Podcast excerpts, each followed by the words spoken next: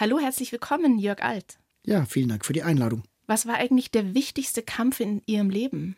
Oh je, da gibt es eigentlich ziemlich viele. Also bei den ganzen Kampagnen, die ich gemacht habe, gab es immer den Moment, wo ich gesagt habe, jetzt hängt davon alles ab und ja, dann ging es irgendwie weiter. Aber ich denke mal, die dramatische Situation in der jüngsten Vergangenheit war sicherlich der 25. September 2021, als Henning Jeschkes Leben am seidenen Faden hing und die Frage war, ob Olaf Scholz ihn anruft oder nicht. Darüber werden wir auch noch ausführlich sprechen in dieser Stunde 1 zu 1 der Talk. Eine Stunde, zwei Menschen.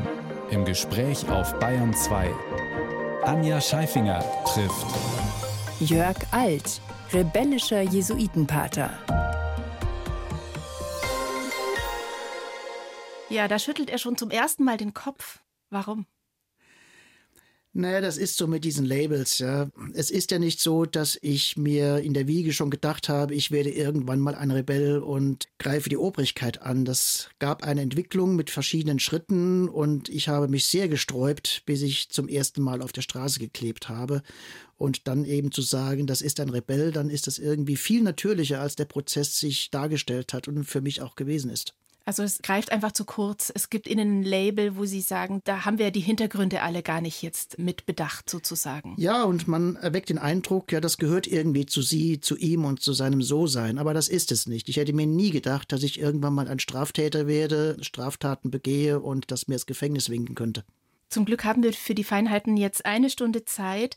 Sie haben schon so ein bisschen angedeutet, Kämpfe gab es einige in Ihrem Leben. Vielleicht gehen wir mal kurz der Reihe nach. Was hat Sie zu den jeweiligen Themen gebracht? Ich glaube, angefangen hat mit der Kampagne gegen Landminen.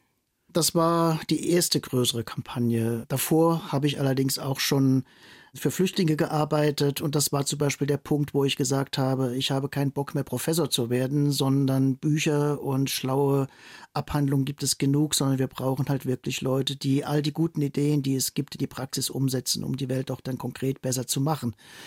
Und mit der Landminenkampagne, das war dann die erste internationale Initiative, wo Jesuiten aus Kambodscha gesagt haben, also hier in unserem Breitengrade sind diese Waffen eine absolute Pest und bei euch werden sie hergestellt.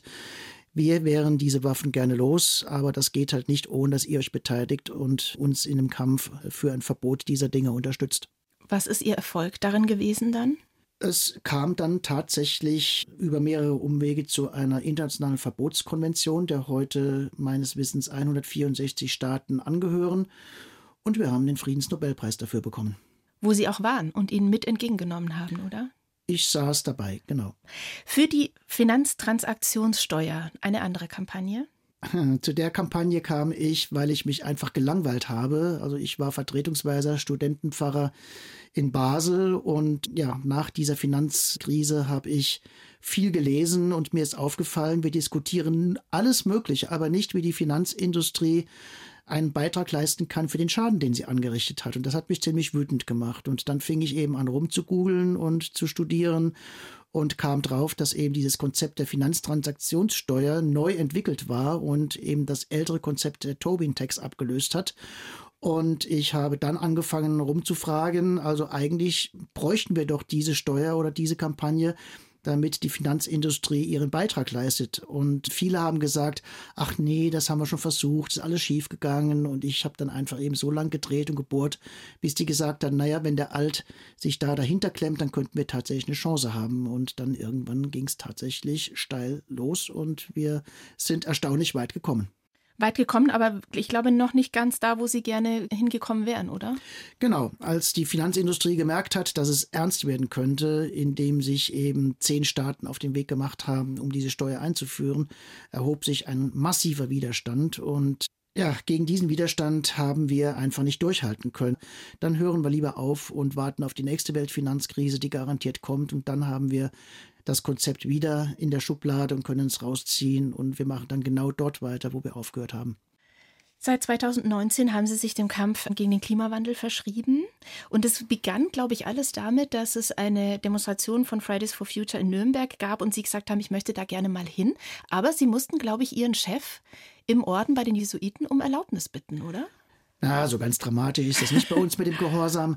Nein, ich war bei der Demonstration der Fridays gewesen und ich habe mich darüber geärgert, wie diese Kids also auf meine Generation geschimpft haben. Also wir hätten es verbockt, wir hätten es verkackt, wir sollten endlich was tun. Und ich habe ja eigentlich 40 Jahre lang zu den Themen soziale Gerechtigkeit und auch zunehmend zu Umweltproblemen gearbeitet. Und darüber habe ich dann gegenüber meinem Chef geschimpft und gesagt, was fällt denen ein, hier mich so fertig zu machen? Und der hat gesagt, ja, pff, was brüllst du mich hier an? Geh doch hin und sag's denen.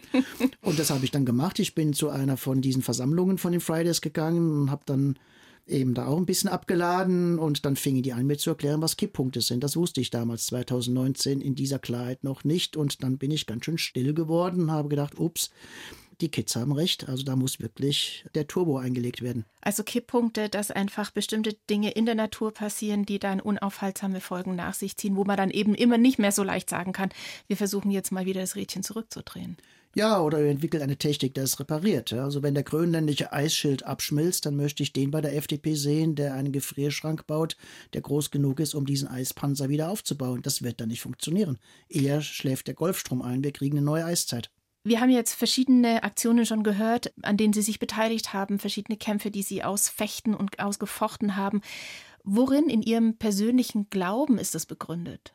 Gut, da gibt es verschiedene Dimensionen, aber wichtig ist zum Beispiel der Grund, warum ich überhaupt zu den Jesuiten gegangen bin. Und als ich als Interessent im Noviziat gewesen bin, gab mir der Novizenmeister einen Text zu lesen, der hieß, dass der Dienst am Glauben den Einsatz für Gerechtigkeit nach sich zieht. Und das fand ich irgendwie eine tolle Verbindung von Glauben und Aktion, weil es mir immer wichtig gewesen ist, die Werte des Christentums auch in der Welt erfahrbar zu machen. Also wenn das Reden vom Reich Gottes irgendetwas bewirken soll, dann muss natürlich auch spürbar sein, dass es den Menschen im Reich Gottes besser geht als im Reich des Wirtschaftswachstums und des Konsums. Und das war zum Beispiel ein wichtiger Aspekt für meinen Glauben. Ein anderer war die besagte Kampagne für ein Verbot von Landminen, wo ich eben gemerkt habe, dass die entscheidendsten Durchbrüche nicht von mir geschaffen wurden, sondern offensichtlich hinter den Kulissen von einer höheren Macht, die eben direkten Zugang zu den Herzen der Mächtigen hat und dass Gott auf krummen Linien gerade schreiben kann und dass deswegen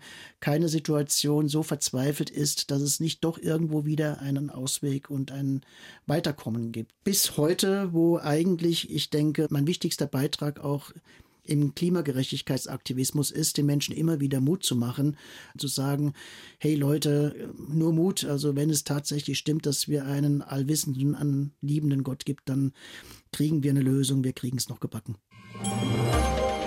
Zu Gast bei Anja Scheifinger. Jörg Alt. Seit an Seit mit der letzten Generation. Ja, und das, glaube ich, ist, seit Sie Henning Jeschke kennengelernt haben. Wie kam es zu dem Kontakt überhaupt? Und wer ist das? Ja, ich habe im Internet mitbekommen, dass vor der Bundestagswahl im Jahr 2021 einige junge Leute in Berlin vor dem Reichstag in einen unbefristeten Hungerstreik getreten sind, um von den KanzlerkandidatInnen zu fordern, dass man eben nicht nur über Corona, Wirtschaftswachstum und die schwarze Null diskutiert, sondern auch über den Klimawandel, das von ihm verursachte Sterben im globalen Süden und die Zukunft der jungen Generation. Und ich hatte den Eindruck, dass diese jungen Leute sich etwas unprofessionell verhalten, um an die Kanzlerkandidatinnen heranzukommen und habe meine Vermittlung angeboten. Und dann kam umgehend eine Antwort. Das finden wir schön, dass du uns helfen willst. Herzliche Grüße, Henning Hungerstreikender. Und mhm. ja, von da an haben wir sehr viel telefoniert und kommuniziert und Mails ausgetauscht und ja, das ist eine wunderbare Freundschaft, die bis heute hält. Und seitdem, glaube ich, haben die sich auch benannt, die letzte Generation, basierend auf einer Aussage von Barack Obama, oder? Genau, also normalerweise wird der letzte Generation ja vorgehalten, das sei so weltuntergangsmäßig und düster, aber es geht zurück auf einen Ausspruch von Barack Obama, der gesagt hat, wir sind die erste Generation, die die Auswirkungen des Klimawandels zu spüren bekommt und wir sind die letzte Generation, die daran etwas ändern kann. Und um das eben auch nochmal deutlich zu machen, nennen sie sich jetzt auch letzte Generation vor den Kipppunkten. Sie haben sich viele, viele Monate lang auf die Straße geklebt und Sie haben mitgemacht. Was haben Sie dabei erlebt?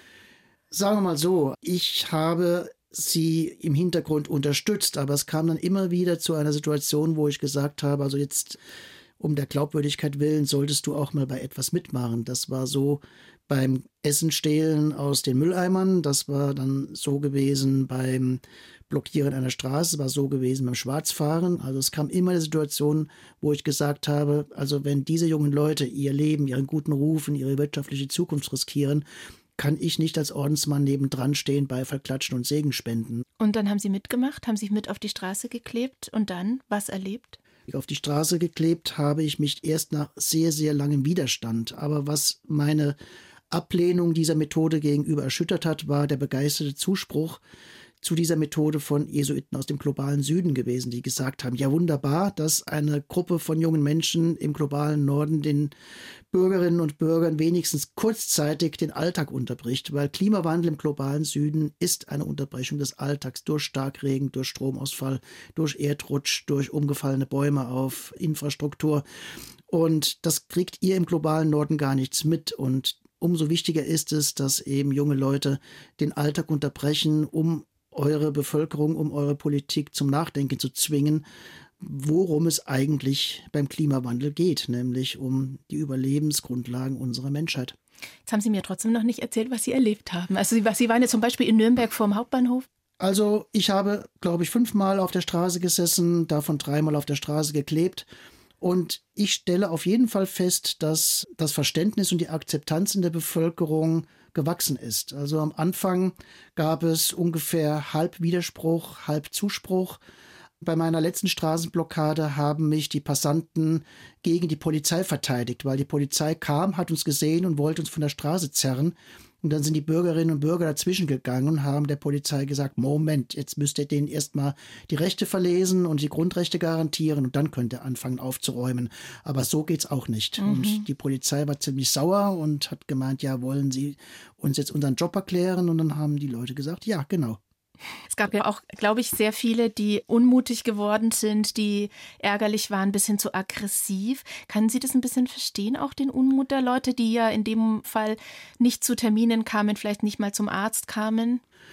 Ja gut, aber diese ganzen Protestaktionen waren ja angekündigt und wir haben nie öffentlichen Personennahverkehr blockiert. Und wer dann trotzdem halt Auto fahren will, der ist natürlich auch ein Stück weit selber schuld. Wir haben immer dafür gesorgt, dass es Rettungsgassen gab, also wenn es einen Notfall gab. Wir haben immer dafür gesorgt, dass Leute passieren konnten, denen es schlecht ging. Und insofern, ja, wenn wir die Straßen nicht unterbrechen, haben wir immer gesagt, irgendwann wird es der Klimawandel tun. Auch gegen Ende war es dann immer so, dass nicht nur wir mit diesen Leuten gestritten haben, sondern auch Passanten und Bürgerinnen vom Bürgersteig aus eingegriffen haben und es immer zu sehr interessanten Gesprächen gekommen ist. Hört sich harmonischer an, als es manchmal in den Medien dargestellt wurde. Und damit sind wir bei einem ganz wichtigen Punkt. Also über die Medien habe ich mich ziemlich oft geärgert, weil natürlich die Medien nach dem Gesetz nur eine schlechte Nachricht, eine gute Nachricht, meistens auch das Schlechte nur berichtet haben. Also das betraf jetzt die Straßenblockaden, wie lange die gedauert haben, wie viele Autos im Stau gestanden haben. Das betraf Aktionen gegen Kunstwerke, obwohl immer detailliert erklärt worden ist, warum dieses Kunstwerk ausgewählt wurde, wie es geschützt ist oder auch die Pressemeldungen der Museen und Kunstsammlungen später, dass dem Kunstwerk nichts passiert ist. Das ist alles untergegangen. Es wurde immer nur das Negative berichtet und das ist natürlich auch irgendwie scheiße. Auf der anderen Seite wollen Sie aber ja auch Aufmerksamkeit erregen. Wir wollen Aufmerksamkeit, aber es wäre manchmal auch schön, wenn es ein bisschen objektiver wäre. Umso besser, dass Sie es doch jetzt hier auch anders darstellen können. Sie haben ein Buch miteinander geschrieben, Die letzte Generation, das sind wir alle, also mit zwei Vertretern der letzten Generation und mit Ihnen. Wie haben die denn drauf geguckt? Sie haben jetzt gesagt, Sie haben da eine sehr einladende E-Mail bekommen, aber dass ein katholischer Priester, der im Grunde genommen Ihr Opa sein könnte, sich Ihnen anschließen will. Gibt es da auch auch, ich sag mal, schon auch Generationenkonflikte zwischen Ihnen beiden oder ist das eher was, was sich gegenseitig sehr gut ja, befruchten kann? Also diese Konflikte gibt es natürlich zwischen mir als Kirchenvertreter und der Klimagerechtigkeitsbewegung aber eigentlich nicht in der letzten Generation, weil in der letzten Generation doch ein sehr hohes Bildungsniveau ist und ein sehr, sagen wir mal, sorgsamer Umgang miteinander. Also es wird dort nie jemand verurteilt, sondern es wird immer erst versucht, den Standpunkt zu verstehen. Und ich meine, die Beziehung zwischen Henning und mir, die ist sowieso von einer Art, also wir können uns alles sagen. Und ich habe natürlich auch oft bei ihm die Erfahrung gemacht, dass er eher recht hat als ich, weil er hat unglaublich viel Wissen und er hat auch ein unglaubliches Instinkt. Also ich erkenne vieles von dem jungen Jörg Alt, der eben auch damals Kampagnen gemacht hat, erfolgreich. Vieles von dem erkenne ich in Henning wieder und ich bewundere ihn unendlich. Wenn es diese nervigen Blockaden nicht gegeben hätte, dann hätte Corona oder der Ukraine-Krieg das Klimathema aus den Schlagzeilen verdrängt. Aber der Klimawandel hört ja nicht auf, auch wenn wir nicht drüber reden. Es geht weiter und wir können mit Naturgesetzen nicht verhandeln. Also das ist genau das Problem, was wir gerade haben, dass wir glauben, dass die Naturgesetze auf uns Rücksicht nehmen. Aber das werden sie nicht. Sie haben eine Zeit lang bei den Mayas gelebt, drei Jahre lang im mittelamerikanischen Land Belize. Haben Sie da ein anderes Naturverständnis mitbekommen, als es hier ist? Ja, also mein überhebliches westeuropäisches Denken wurde dort ziemlich erschüttert, ja, weil mir im Umgang mit den Maya-Indianern und ihrer ganzheitlichen Sicht von Natur, Mensch, Tier klar geworden ist, wie zerstörerisch das westliche Denken und die damit einhergehende Technologie ist. Und das ist eben wohlgemerkt zehn Jahre vor Laudato Si gewesen, also bevor der Papst diese Art von ganzheitlicher Weltsicht durch seine Enzyklika einfach in die erste Reihe katapultiert hat. Und ich bin da sehr dankbar für die Zeit, die ich mit diesen sehr einfachen Menschen verbracht habe. Und ich hoffe, dass mein Einsatz für eben Klima, Umwelt, Schöpfung auch ein kleiner Beitrag ist, ihnen ihre Gutheit und Güte zu vergelten. Sie sind da drei Jahre lang von Ort zu Ort gereist, haben mitten unter den Menschen gelebt und haben gesagt, gerade abends habe ich so viel auch von deren Kultur erfahren. Können Sie uns da an einem Erlebnis teilhaben lassen? Ja, die Abende waren ganz wichtig, weil am Tag hat man gearbeitet und es war auch sehr heiß gewesen. Also das war alles immer ziemlich anstrengend. Aber eben, wenn die Sonne abends weg gewesen ist und es kühler wurde und man dann am Fluss gesessen hat, gebadet hat, Domino gespielt hat, dann wurde eben über Gott und die Welt geredet. Und ich habe dann eben zum Beispiel auch erklärt bekommen, wie die Ältesten jedes Mal vor der Aussaat fasten und enthaltsam leben, um dann zu überlegen, in Übereinstimmung mit den Geistern des Dorfes, wo die besten Ackerflächen für dieses Jahr sein werden. Oder wenn sie Bäume fällen, dass sie sich zuerst beim Geist des Baumes entschuldigen, dass der Baum jetzt weg muss, weil sie einfach Essen für die Kinder brauchen. Ähnlich respektvoll sind sie mit Tieren umgegangen. Dann diese ganzen rituellen Tänze, die sie hatten um die Weltachse die symbolisiert wurde durch einen hohen Baum. Also ja, es war einfach eine ganz andere Kosmologie und die über die Jahrhunderte lebendig gehalten wurde, aber eben eher im Verborgenen. Also wenn ich genauso wie die anderen Missionare morgens mit meinem klimatisierten Pickup-Truck in das Dorf gefahren wäre, meinen Job gemacht hätte und dann abends wieder zum Chillen auf die Terrasse in die Hauptstadt gefahren wäre, hätte ich das gar nicht mitbekommen. Aber dadurch, dass ich halt wirklich immer zu Fuß von dort, von Ort zu Ort gelaufen bin und eben auch gezwungen war, dann bei den Leuten gastfreundlich aufgenommen zu werden, Essen zu bekommen und mit ihnen den Alltag zu teilen, dann wäre dieses Vertrauen nicht gewachsen, um diesen Einblick in eine völlig andere Kultur und Mentalität zu bekommen. Darf es noch ein Stückchen Kultur sein? Darf es Musik jetzt sein aus Belize, Herr Alt? Oh, wie schön. Adrian Martinez und Andy Palacio, Baba. 1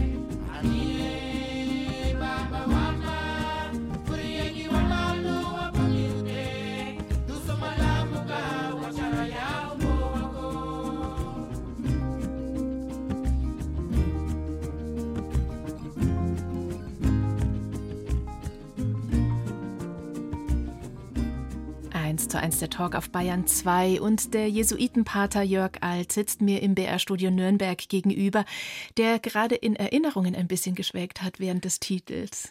Ja, ich habe eine nostalgische Träne verdrückt, weil dieses Lied hat mir Orel geschenkt am Ende eines Workshops, den ich für Jugendleiter gemacht habe. Und ja, er hat gemeint, ich soll diesen Musikmix, den er mir hier zusammengestellt hat, gut aufheben, damit ich ihn nicht vergesse. Und dass mir das jetzt 20 Jahre nach dem Ereignis in Nürnberg widerfährt, also es hat schon was für sich. Sehr schön. Dann reisen wir doch von Belize tatsächlich wieder jetzt zurück nach Nürnberg, wo sich hier in einer bunten Hausgemeinschaft leben, der Jesuiten. Aber da leben noch andere Menschen außer Jesuiten. Erzählen Sie doch mal von dieser bunten Hausgemeinschaft. Genau, der Orden hat im ehemaligen Noviziat der Jesuiten am Stadtpark das Karma-Zentrum für die sozialökologische Transformation gemacht. Und es sind vier Jesuiten dort arbeitsmäßig tätig und der fünfte, Pater Joe mit seinen 93 Jahren, lebt auch noch mit.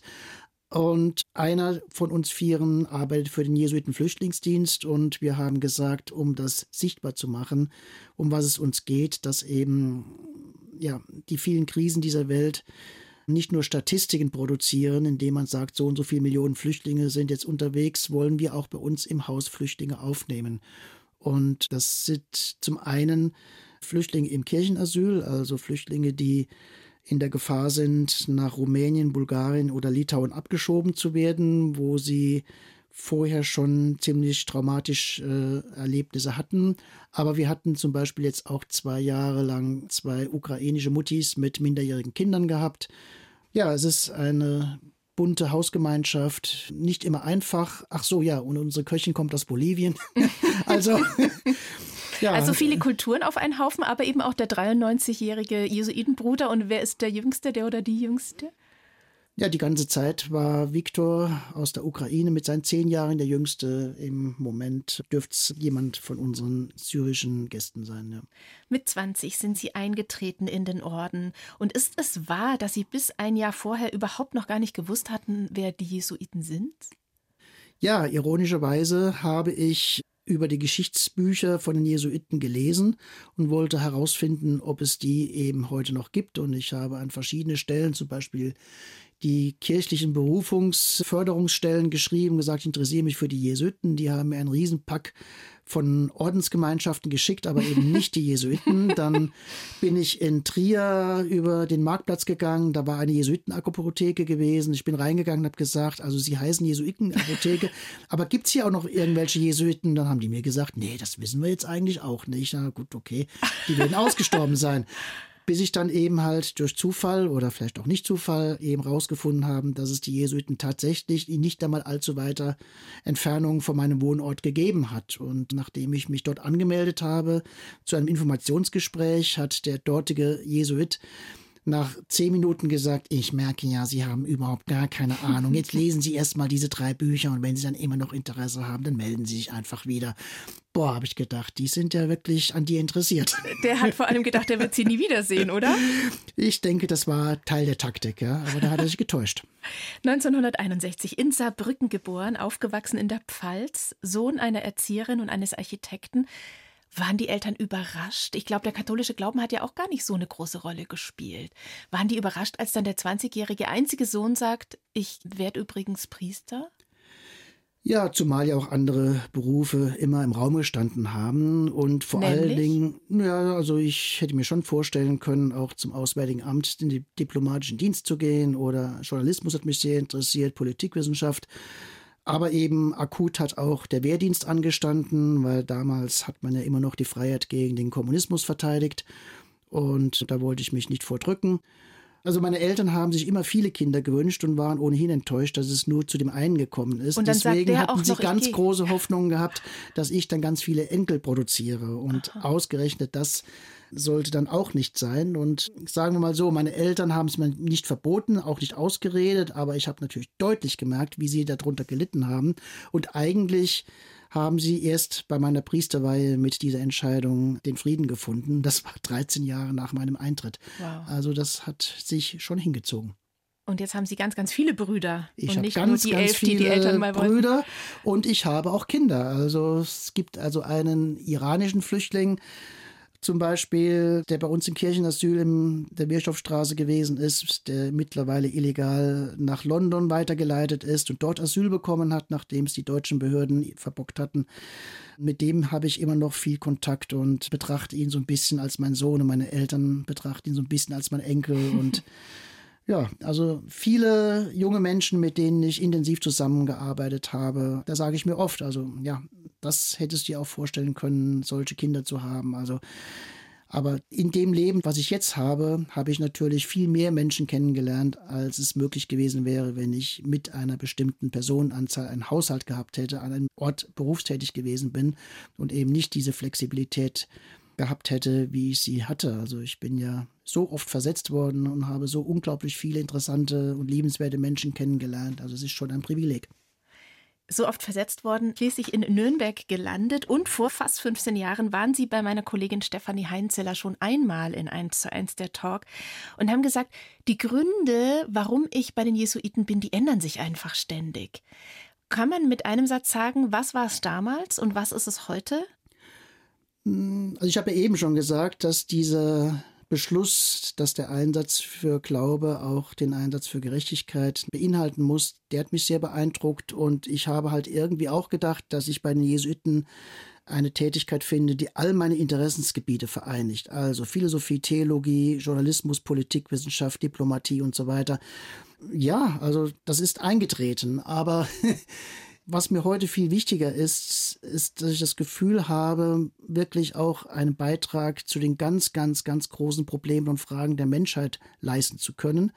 Sei es, dass ich in der Kirche die Leute trete und boxe, dass sie mehr tun müssen, um eben wirklich ihre Verantwortung für unsere Brüder und Schwestern im globalen Süden gerecht zu werden. Dass ich das Gefühl habe, eben den jungen Aktivisten ein Unterstützer und Helfer sein zu können. Also das sind einfach Punkte, wo ich sage, ja, mein Leben ist sehr sinnvoll. Gibt es eine Bibelstelle, die Ihnen hilft in Ihrem Engagement? Auch das wechselt immer wieder, aber wenig überraschend beeindruckt mich am meisten im Moment die Gestalten der Propheten. Also jener Männer und Frauen in der Bibel, die auch damals schon immer sich mit dem Mächtigen angelegt haben und versucht haben, auf der Seite der armen Unterdrückten zu arbeiten. 1 zu 1 der Talk mit dem Jesuitenpater Jörg Alt hier auf Bayern 2, der schon viele Titel bekommen hat. Gottes Wadelbeißer, Protestpater, Pater Störenfried, Patex-Pater, weil er sich auf die Straße geklebt hat, das haben Sie schon erzählt. Krawallbruder, das war so ein bisschen mein Favorit. Was ist denn Ihrer? Also einer meiner frühesten Ehrentitel war Terrier Gottes. Also wenn ich mich mal wirklich festgebissen habe, dann kriegt man mich kaum los. Und das fand ich also ein sehr sympathisches Bild. Wie halten Sie es denn mit dem siebten Gebot, Herr Alt? Du sollst nicht stehlen. Sie schauen mich ganz groß an. Sie waren ja. aber Containern. Container muss man vielleicht kurz erklären. Sie sind zu den Containern von Supermärkten und haben dort Lebensmittel, die weggeworfen wurden, Mülleimer. gerettet. Sagen Sie Mülleimer. Das sind Mülleimer. Und mit dem Alltagsverstand geht man doch davon aus, dass wenn jemand etwas in einen Mülleimer wirft, dass er es dann nicht mehr haben will. Und wenn ich dann an diesen Mülleimer gehe und sehe, das sind Sachen, die nach wie vor noch essbar sind und lecker aussehen und dass man mit denen noch sehr viel anfangen kann. Also betrachte ich mich nicht als Dieb, ja. Ich betrachte mich als Essensretter. Also letzten Endes sind das ja auch Dinge, die der liebe Gott für uns hat wachsen lassen und ich führe sie ihrer Zweckbestimmung zu. Und die Zweckbestimmung von essbarem Essen ist nicht die Mülltonne. Das sieht natürlich Auch wenn die Mülltonne auf dem Grundstück eines anderen steht. Das hat damit nichts zu tun, ja. Die bayerische Rechtsprechung gibt ja sogar zu, dass der Supermarkt seine Eigentumsansprüche aufgibt, wenn er das Essen in die Mülltonne wirft und dass der Entsorgungsunternehmer seinen Eigentumsanspruch noch nicht einlöst, weil die Tonne dort steht. Deswegen haben sie ja den Begriff des herrenlosen Eigentums erfunden, nur um das Essen, was in der Mülltonne ist, immer noch als Eigentum behandeln zu können. Ich sehe schon, das ist juristisch haarig alles. Ja. Was ist denn mit den Sachen passiert, die Sie gesammelt haben? Naja, das war ja die erste Kampagne der letzten Generation nach dem Hungerstreik, weil sie gesagt haben, um auf den weltweiten Hunger aufmerksam zu machen, ist eine solche Aktion mit dem Titel Essen retten, Leben retten wichtig, damit auch deutlich wird, dass wir im globalen Norden auf Kosten des globalen Südens leben. Zum einen, weil wir halt wirklich mehr produzieren, als wir essen und zum anderen, weil wir auch im globalen Süden viel produzieren, was dann zu uns geflogen wird, damit wir es dann essen können. Und den Skandal kann man am besten deutlich machen, wenn man eben all diese essbaren Sachen, die im Mülleimer sind, herausholt und dann in der Öffentlichkeit ausstellt und verschenkt. Und genau das haben wir ja gemacht. Ich bin zwei Nächte lang mit einer Journalistin und zwei anderen Aktivisten um die Supermärkte rumgeschlichen, habe das Essen eingesammelt, habe dann einerseits meine eigene Hausgemeinschaft mit Essen versorgt für eine Woche und dann habe ich immer noch sechs Einkaufswagen voll gehabt, mit denen ich dann in die Innenstadt vor einen Discounter gezogen bin und dann das Essen dort verschenkt habe. Und das heißt, das ist alles die Ausbeute zweier Nächte gewesen. Eine ganze Brudergemeinschaft ja. kann davon eine Woche leben und mhm. sieben Einkaufswegen sind voll. Ja gut, also natürlich nicht komplett davon leben, aber eben das Brot, also das Brot hat locker gereicht, ja.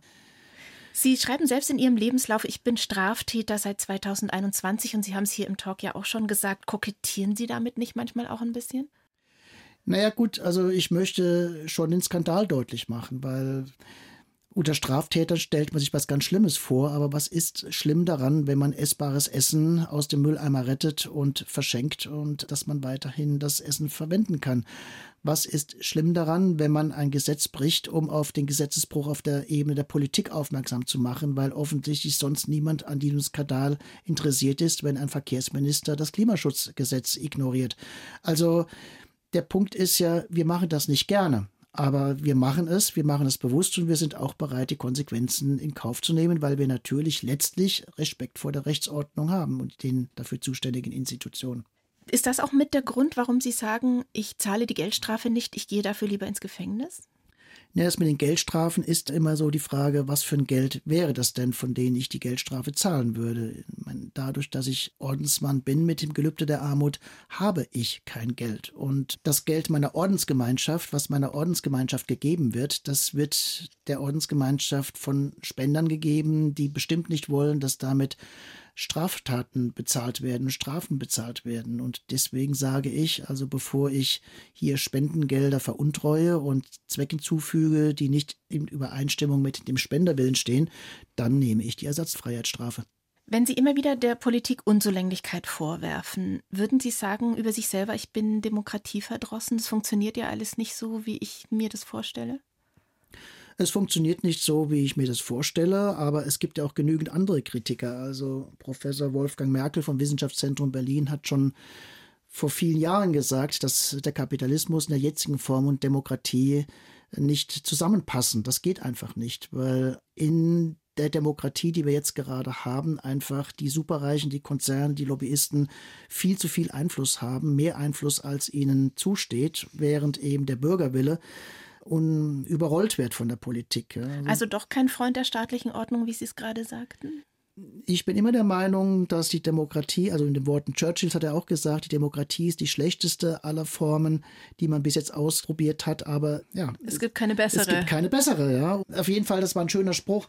Also, der letzten Endes sagt, also die Demokratie ist immer noch das geringste Übel und warum soll man eben das, was man hat, nicht noch verbessern? Natürlich können wir diese Wende nicht schaffen, wenn wir die Menschen nicht überzeugen und mitnehmen.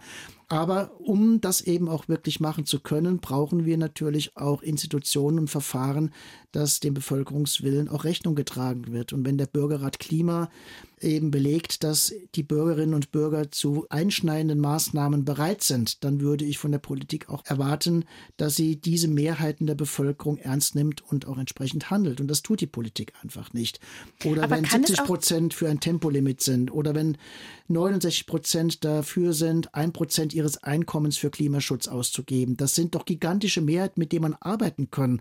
Warum nimmt man immer nur Rücksicht auf geldgierige oder pöbelnde Minderheiten? Sie sehen gigantische Mehrheiten, die dafür wären. Ich habe manchmal das Gefühl, die Menschen scheinen ja noch nicht bereit zu sein. Wäre es nicht sonst schon längst der Fall, dass mehr getan wird fürs Klima? Ich habe gerade drei Beispiele dafür gedacht, dass die Bereitschaft der Bevölkerung offensichtlich vorhanden ist. Wie weit würden Sie gehen für Ihre Ziele? Ja, ich gehe ja schon weit genug. Ich versuche ja durch mein Handeln einen Diskurs in der Gesellschaft in Richtung Reform und Veränderungen anzustoßen. Und wenn die Gesellschaft lieber das weiter so betreibt, dann muss ich halt dafür ins Gefängnis gehen.